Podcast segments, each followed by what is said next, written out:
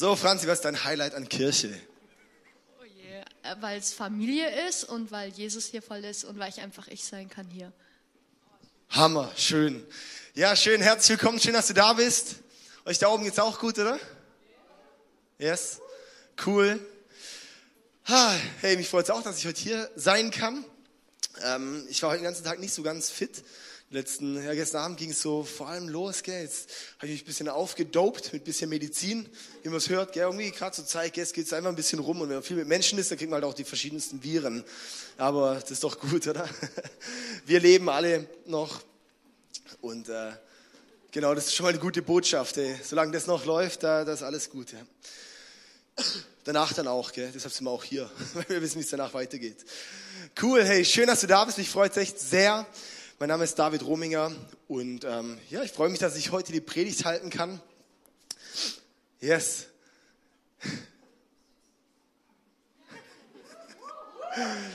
Oh, herrlich, herrlich. Wir sind gerade in der Serie Kirche ist wir und ich möchte es gerade zum Anfang noch beten. Jesus, ich danke dir, dass du der Gott bist, der diese Kirche baut. Herr, und ich danke dir, dass ja, jeder Einzelne, der heute hier ist, einfach, ich danke dir für jedes Leben, weil du eine Botschaft für jeden Einzelnen heute hast, Herr. Und ich bete einfach, dass du in unsere Herzen sprichst. Heiliger Geist, ich lade dich ein, einfach zu wirken, unsere Herzen zu berühren, zu verändern, Ketten zu brechen, Vorurteile einfach auch zu, zu brechen, dass wir offen sind, wirklich zu erkennen, Gott, was, was du dir hinter Kirche gedacht hast und dir hinter dem Glauben gedacht hast. Danke dir, Jesus. Amen. Amen. Ja, die Serie Kirche ist wir, da sind wir heute den zweiten Sonntag drin. Und äh, letzte Woche war mit dem ganzen Leitungsteam, haben wir zusammen ein bisschen, ähm, einfach so, ja, jeder ein bisschen seine Story geteilt. Und heute steigen wir sozusagen richtig mal ein in, äh, was Kirche eigentlich bedeutet. Mein Titel heute ist, was ist Kirche? Stimmt das, oder? Genau, was ist die Kirche? Ähm, alle, die ein bisschen intellektuell wachsen wollen, können gerne einfach mitschreiben. Alle, die sagen, mir ist eh egal, was da vorne läuft, ist einfach cool da zu sein. Genau, ja, musst du nichts mitschreiben, dann bringt es eh nichts, wenn mit der Einstellung da ist. Ähm, aber genau, wir wollen auch hier sein, dass wir sagen, hey, und wir wünschen uns, dass, dass wir heute rausgehen und was mitnehmen, oder? Darum kommen wir doch auch hierher. Wir wollen eine Begegnung mit Gott haben, wir wollen, dass Gott in unsere Herzen spricht. Und ich sage auch so, Kirche, ähm, hey, die, die Bibel ist, ist im Endeffekt eine Botschaft, oder? Und diese Botschaft ist die Aufgabe, in der Kirche zu predigen. Liebe Gott und liebe deinen Nächsten wie dich selbst. Ja? Das ist unsere Botschaft. Und, und alles, was wir predigen, alles, um was es gehen soll, soll es darum gehen. Weil Jesus hat gesagt, was ist das Wichtigste?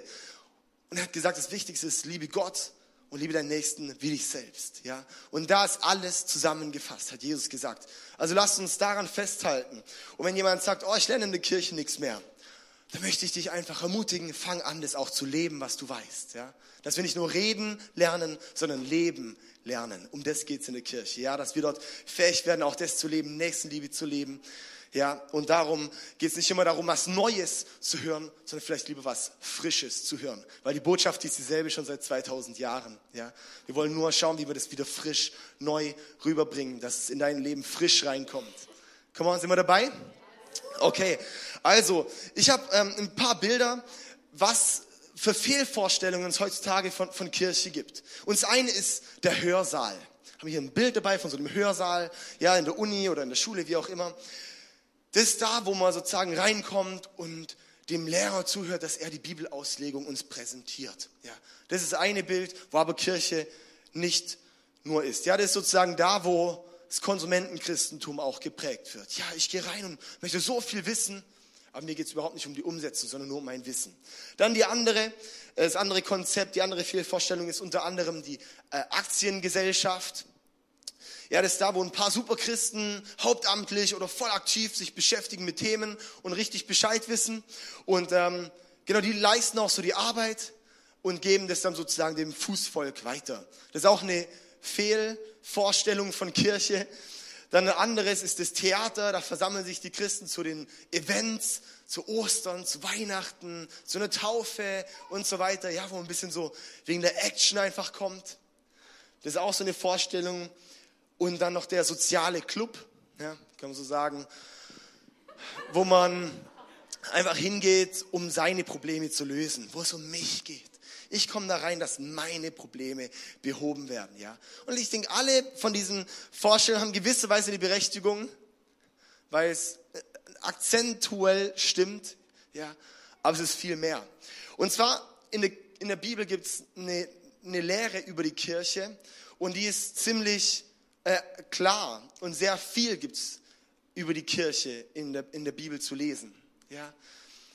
Das ist, diese Lehre nennt man auch Ekklesiologie. Das ist die Lehre, die man darüber, ja, es gibt so, die, das ist einfach sozusagen wie ein, wie ein Fachgebiet in der, in der ganzen Theologie.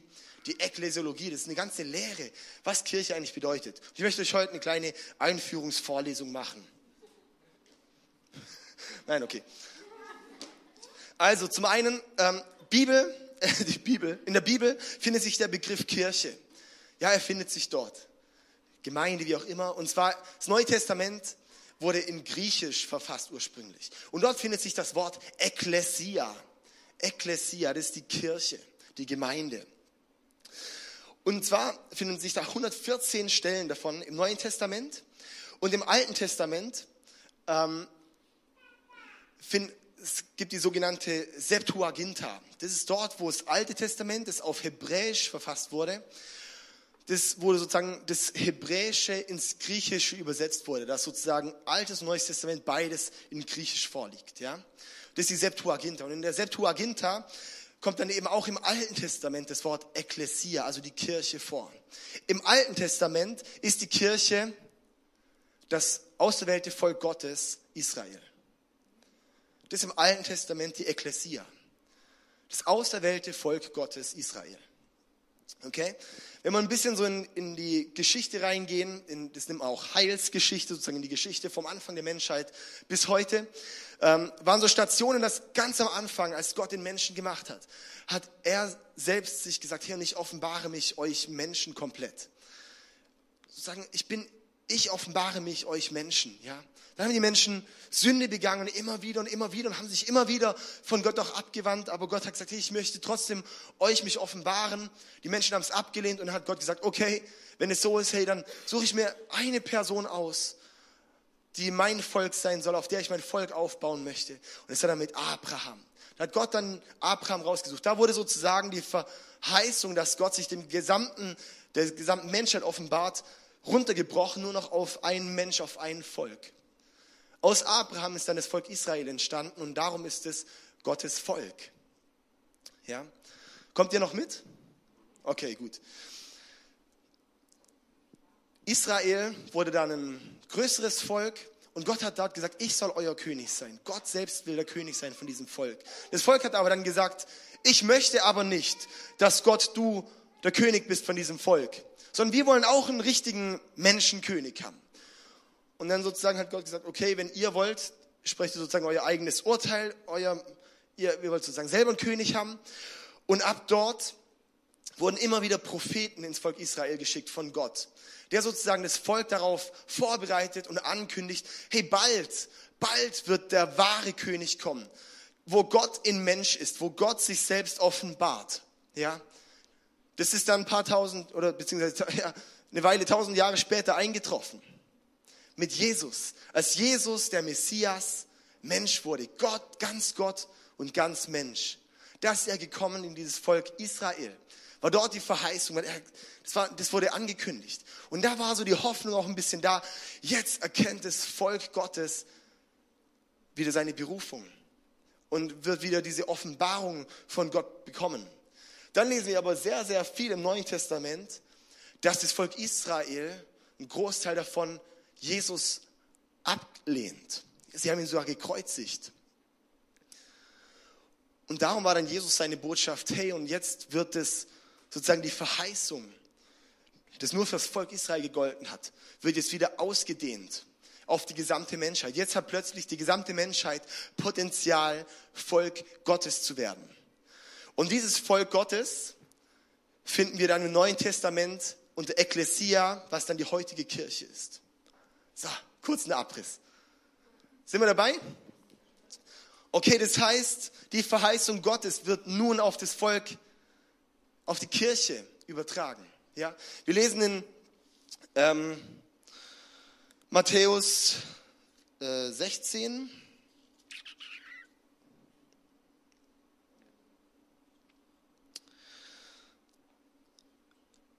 Ist nicht auf der Folie, so zur Info. Und zwar, ich möchte es gerade kurz vorlesen, Matthäus 16. Ist okay, wenn ich ein bisschen spontan predige, oder? Es läuft, okay. Also, ähm, in Vers, Matthäus 16, Vers 13. Als Jesus in die Gegend von Caesarea Philippi kam, fragte er seine Jünger, für wen halten die Leute den Menschensohn? Nun, erwiderten sie, manche sagen, er ist Johannes der Täufer, andere sagen Elia und wieder andere halten ihn für Jeremia oder einen der anderen Propheten. Also Jesus fragt seine Jünger, für wen halten die Leute mich? Und die sagen, ja, die einen denken, ja, dieser Prophet, ja, das ist jetzt Johannes der Täufer, der wieder da ist und andere halt nicht für Elia, der wieder da ist. Und nun, daraufhin fragte Jesus sie, und ihr, was meint ihr, wer ich bin? Und Simon Petrus antwortete, du bist der Christus, der Sohn des lebendigen Gottes. Come on. Er hat's gecheckt. Er hat nicht darauf gehört, was die anderen Leute sagen. Vers 17, da erwiderte Jesus, du bist gesegnet, Simon, Sohn des Johannes, denn das hat dir mein Vater im Himmel offenbart. Von einem Menschen konntest du das nicht haben. Von nun an sollst du Petrus heißen. Auf diesen Felsen will ich meine Gemeinde bauen. Das erste Mal, wo das in den Evangelien vorkommt, wo Jesus von der Gemeinde spricht. Von nun an sollst du Petrus heißen, auf diesem Felsen will ich meine Gemeinde bauen. Sozusagen die Gemeinde, die in der Zukunft liegt, bauen. Das neue Volk Gottes bauen auf diesem Felsen, auf dieser Erkenntnis, wer versteht, wer Jesus ist, sagt Jesus selbst, darauf möchte ich meine Gemeinde bauen. Und alle Mächte der Hölle können ihr nichts anhaben. Ich werde die Schlüssel zum Himmelreich geben. Was du auf der Erde bindest, wird auch im Himmel gebunden sein. Und was du auf der Erde öffnest, wird auch im Himmel offen sein.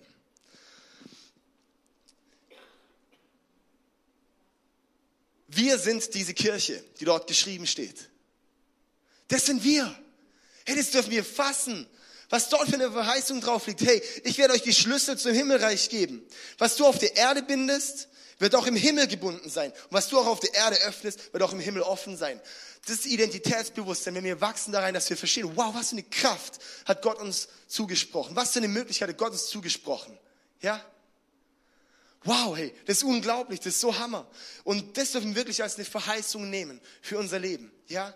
Und für uns als Kirche, dass wir sagen, das ist eine Verheißung, die Gott uns gegeben hat. Sehr spannend. Im Alten Testament lesen wir nichts von der Kirche, die kommen wird. Und das ist wie so ein Geheimnis. Und darum lesen wir in Epheser 3, Vers 5 bis 6, da schreibt Paulus und sagt, hey, das im, im, es gab eine Zeit, die vor, vor, im Alten Testament wo das ein Geheimnis ist. Sozusagen, die, die wussten es damals nicht, dass dieses Volk so erweitert wird. Lesen wir hier Epheser 3, 5 bis 6. Früheren Generationen hat Gott es nicht offenbart. Doch nun hat er es seinen heiligen Aposteln und Propheten durch seinen Geist zu erkennen gegeben. Doppelpunkt. Auch die anderen Völker sollen durch Christus das Reich Gottes erben, zu seiner Gemeinde gehören und die Zusagen Gottes in Anspruch nehmen, wie es die gute Botschaft sagt. Wow. Hey, diese Botschaft dürfen wir annehmen, okay? So viel einfach, dass, dass ich, ich möchte einfach gerade ein bisschen Boden bereiten, dass nachher das einfach mal äh, gepflanzt werden kann, okay? Also, so viel dazu. Die Ekklesia im Neuen Testament, sozusagen die Gemeinde, die Kirche im Neuen Testament, ist eigentlich korrekt übersetzt als Versammlung, Treffen, Zusammenkunft, aber auch die Herausgerufene. Okay? Das heißt, es gibt so diesen Trend, der sagt, ja, Kirche ist, wenn ich mit jemandem zusammen dann zusammen bin. Ich brauche keine Kirche. Ja, ich muss einfach mit einem anderen Christ zwei oder drei zusammen und so weiter. Nee, aber wir sehen hier, das ist eine Versammlung, das ist ein Treffen, das ist eine Zusammenkunft. Wir lesen auch im Neuen Testament, wie wichtig auch die Kirche als Ort ist. Ja, Kirche ist nicht an für sich ein Gebäude, aber es ist auch ein Gebäude.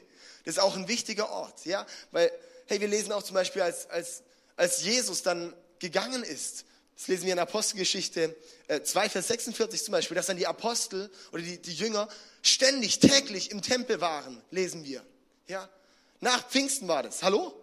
Das heißt, es ist wichtig, wenn die, selbst die Jünger noch täglich im Tempel waren, im Haus Gottes waren. Jesus wird in Lukas 2, wird er von seinen Eltern vermisst. Die waren da irgendwo. Ja, es war ein Fest. Und Jesus, die vermissen Jesus, zwölf Jahre alt.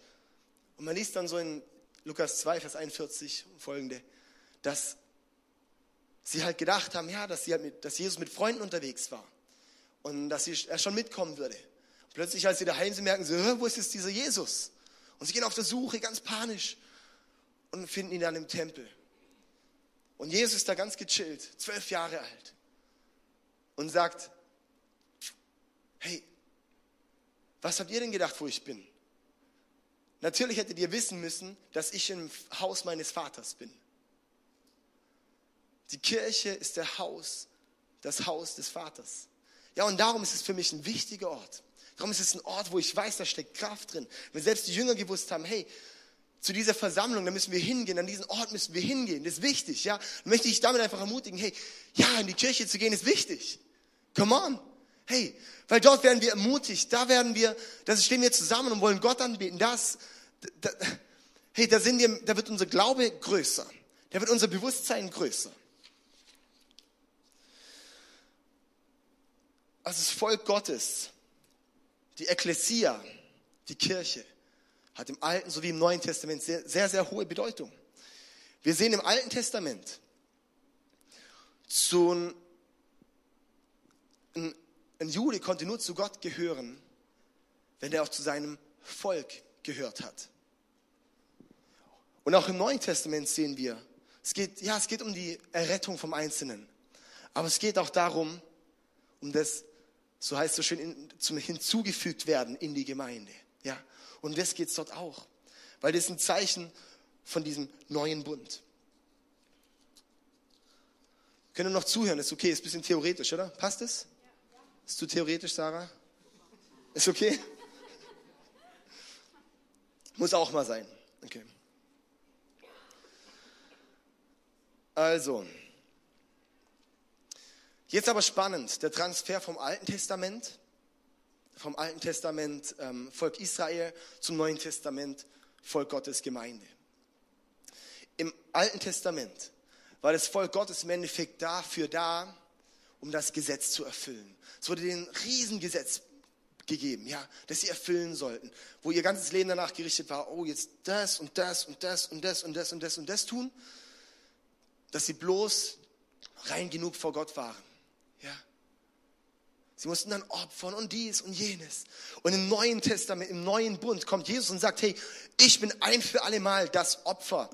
Ich gehe ans Kreuz und lass mich opfern, dass ihr nicht nochmal opfern müsst, dass ihr freigesetzt seid, dass ihr gerecht gesprochen seid, dass ihr nicht mehr da seid, in erster Linie nur um, um euer Leben nur davon geprägt zu sein, das Gesetz zu füllen, zu erfüllen, sondern um Menschen zurück zu mir zu lieben. Ja? AT-Aufgabe, Gesetz erfüllen, NT-Aufgabe, wir sollen die Menschen zurück zu Gott lieben. Ja? Das ist unsere Aufgabe. Unsere Aufgabe ist dafür da, dass wir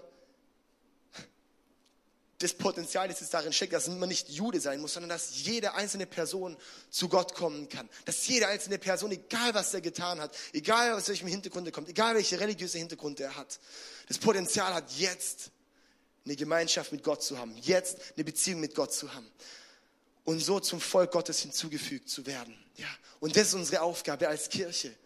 Darum liebe ich Kirche, weil ich weiß, an diesem Ort hier, da haben schon viele, viele Leute Gott kennengelernt.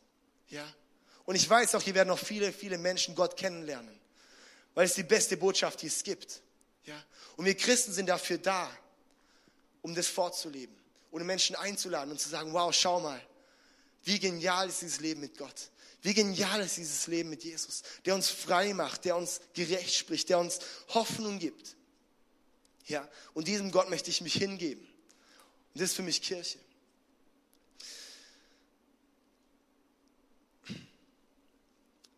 Ich sehe gern Kirche als ähm, unser Leben als wie so ein, ein Schiff auf dem Wasser, so ein Rettungsschiff auf dem Wasser. Können wir gerade mal das Bild hier zeigen. Genau. Und zwar ist man entweder noch im Wasser und muss gerettet werden, oder man ist im Boot und ist schon gerettet und hilft, die anderen zu retten. Okay? Es gibt nicht das, ich chill mal und schau mal, was die anderen machen. Aber das ist leider die Volksfrömmigkeit in, Deutschland. dass viele, viele, viele Christen sagen, jetzt bin ich gerettet, jetzt setze ich mich ins Boot und genieße und schaue ein paar anderen zu, wie die machen. Unsere Aufgabe ist zu retten. Und ich möchte dich wirklich da herausfordern. Wenn du nicht tätig bist, andere zu retten, möchte ich dich fragen, ob du überhaupt gerettet bist. Weil dann hast du vielleicht gar nicht verstanden, was es bedeutet, gerettet zu sein. Wirklich. Das ist so ein, wenn wir wirklich diese Erfahrung getan haben, was es bedeutet, gerettet zu sein, was es bedeutet, von unserer Last im Leben losgelassen zu werden und neue Menschen zu werden und Hoffnung zu haben, wenn wir das wirklich erfahren haben durch Jesus, ja, dann können wir nicht anders, als es weiterzugeben.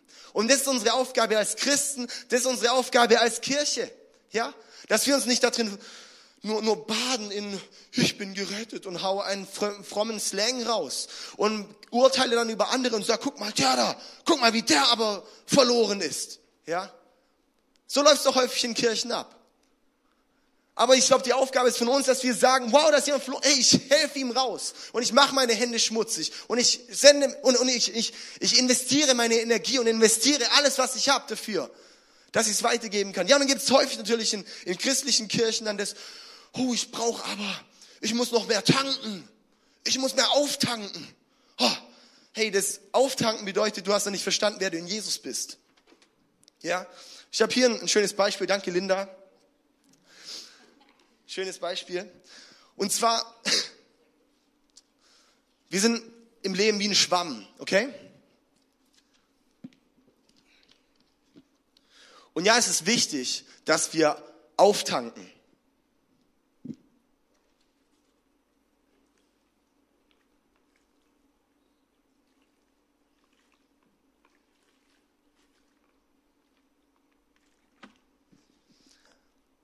Aber irgendwann, an irgendeinem Punkt, da sind wir auch mal vollgetankt. Und wenn wir dann sagen, ich brauche noch mehr, dann ist es nur, weil du nicht genug gibst.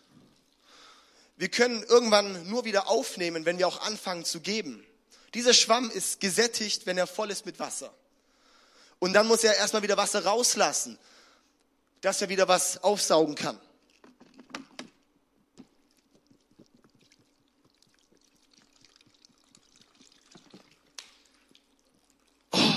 ich muss erst ein bisschen gefüttert werden. Hey, wie wär's, wenn du mal ein bisschen gibst, weil du kannst nicht mehr aufnehmen?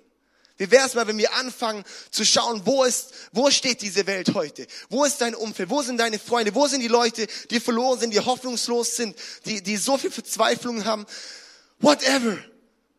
Und dort mal anzufangen, dieses ganze Gott, was du von Gott aufgetankt hast, zu geben, dass du anfängst, liebe Gott und liebe deinen Nächsten wie dich selbst zu leben. Wäre das nicht mal ein Auftrag als Christenheit? Oder? Hey, come on. Wirklich jetzt. Hey, und ich glaube, wenn wir dieses Lebensmuster anfangen, hey, oh. Ey, in, nee, wenn wir nur ein bisschen verstanden haben, was die Liebe Gottes bedeutet, dann wollen wir diese weitergeben. Und die Liebe Gottes ist so unglaublich gut. Und ich sage auch eins, wir brauchen nicht immer noch mehr Lehre und noch mehr Lehre. Wir müssen nicht immer mehr lehren, sondern mehr leben. Ja? Und ja, ich weiß auch, hey, ich, ich, ich, ich lieb's auch, Neues zu erfassen. Und, aber es geht nicht immer darum, dass ich viel, viel mehr Neues lerne, sondern viel mehr Frisches lerne.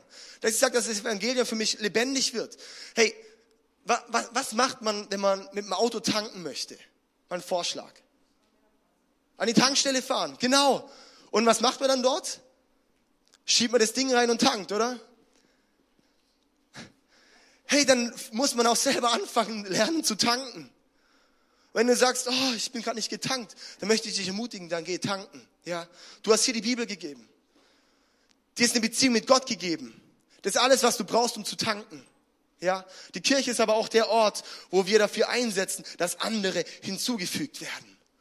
Das ist der Ort, wo wir sagen, und da leben wir in Nächstenliebe. Das ist der Ort, wo wir sagen, hey, und dort wird diese Stadt transformiert. Das passiert nicht durch ein, durch ein Krauen und sagen, oh, ich brauche ein bisschen mehr, ja, sondern es passiert, indem wir sagen, wow, hey, und ich habe bei Gott getankt und ich habe hier das Evangelium begriffen. Das Evangelium begreifen bedeutet, du hast schon hier ziemlich viel. Dann fang an zu geben, ja. Und nicht immer zu warten, noch mehr und noch mehr und noch mehr zu bekommen von anderen. Wenn, dann hol dir auch selber, ja. Aber wenn du dir, wenn du wirklich in Gott lebst und mit Gott lebst, bist du automatisch dazu getrieben zu geben. Ja, dann kannst du gar nicht anders als, wenn du mit jemandem in der Bar bist, den einzuladen. Dann kannst du gar nicht anders als deinem Nachbar mal ein Geschenk zu tun. Dann kannst du gar nicht anders als dem, der an der Straßenecke sitzt, zu sagen, hey, und ich setze dich ein bisschen zu dir. Nicht nur zwei Euro reinwerfen, sondern mal hinzusetzen und sagen, hey, und wie geht's dir? Ja? Weil da unsere, wir werden von Liebe überfüllt, weil Gott ist Liebe. Wenn wir mit Gott in Verbindung und in Beziehung leben, wow, was passiert dann? Dann werden wir Liebe. Wenn wir von, wirklich tanken gehen bei Gott, dann werden wir selbst zu Liebe, weil das ist das, wozu Gott uns geschaffen hat. Gott hat uns in seinem Bild geschaffen. Gott ist Wesensliebe, das heißt, er hat uns geschaffen, auch Liebe zu sein. Lass uns das auch annehmen. Puh.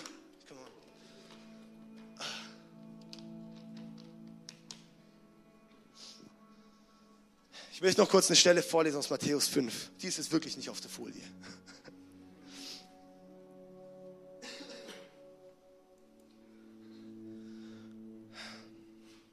Matthäus 5, Vers 13 und folgende. Sagt Jesus zu seiner Gemeinde, ihr seid das Salz der Erde. Doch wozu ist Salz noch gut, wenn es, keinen Geschmack, wenn es seinen Geschmack verloren hat? Kann man es etwa wieder brauchbar machen? Es wird weggeworfen und zertreten, wie etwas, das du nicht, äh, wie etwas, das nichts wert ist. Und dann sagt er weiter, und ihr seid das Licht der Welt, wie eine Stadt, auf einem Berg, die in der Nacht heller strahlt, damit alle es sehen können. Versteckt euer Licht nicht unter einem umgestülpten Gefäß, weil ihr euch so selbst freut, mit euch selbst zu beschäftigen und euch selbst zu drehen. Das steht da nicht drin, aber das sage ich jetzt einfach so. Stellt es lieber auf einen Lampenständer und lässt es für alle leuchten. Oder? Hey, und genauso lasst eure guten Taten leuchten vor den Menschen, damit alle sie sehen können und euren Vater im Himmel dafür rühmen. hey, das ist die Botschaft. Lass uns anfangen zu leben. Lass uns anfangen, Salz zu sein. Lass uns anfangen, Licht zu sein. Lass uns anfangen, Unterschied zu machen. Das ist die beste Botschaft, die diese Welt hat.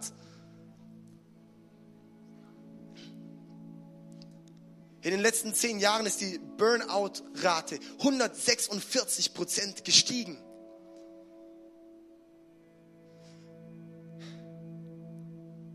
26 Prozent der Deutschen, stimmt es, gell? 26 Prozent der Deutschen, ich habe die Zahl jetzt, haben depressive Symptome. 26 Prozent. Wenn diese Welt nicht Hoffnung braucht, wenn diese Welt nicht Liebe braucht, wenn diese Welt nicht ein sanftes Joch braucht, dann weiß ich aber auch nicht. Hey, und dafür hat Gott uns hierher gestellt, weil er gesagt hat, hey, und ihr seid das Licht der Welt.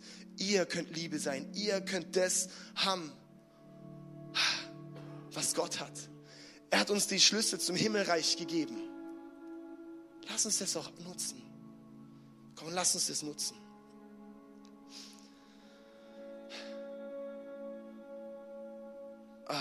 Lass uns zusammen aufstehen. Hey.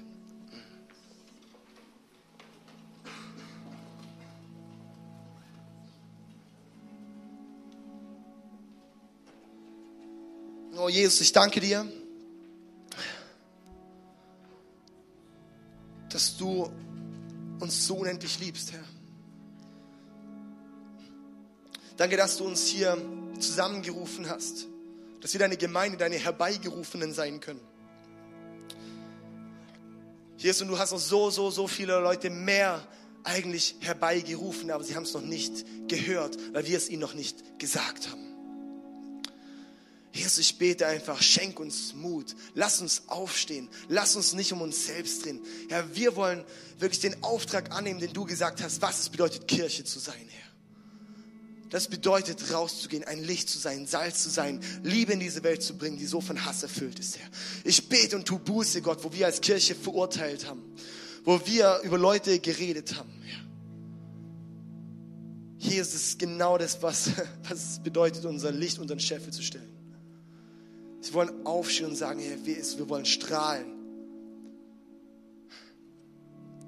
Oh Herr, berühre einfach unser Herz. Lass doch wirklich in uns auch was, was, was lostreten, was losgehen. Dass wir erkennen, was es bedeutet, wirklich mit dir zu laufen, Herr.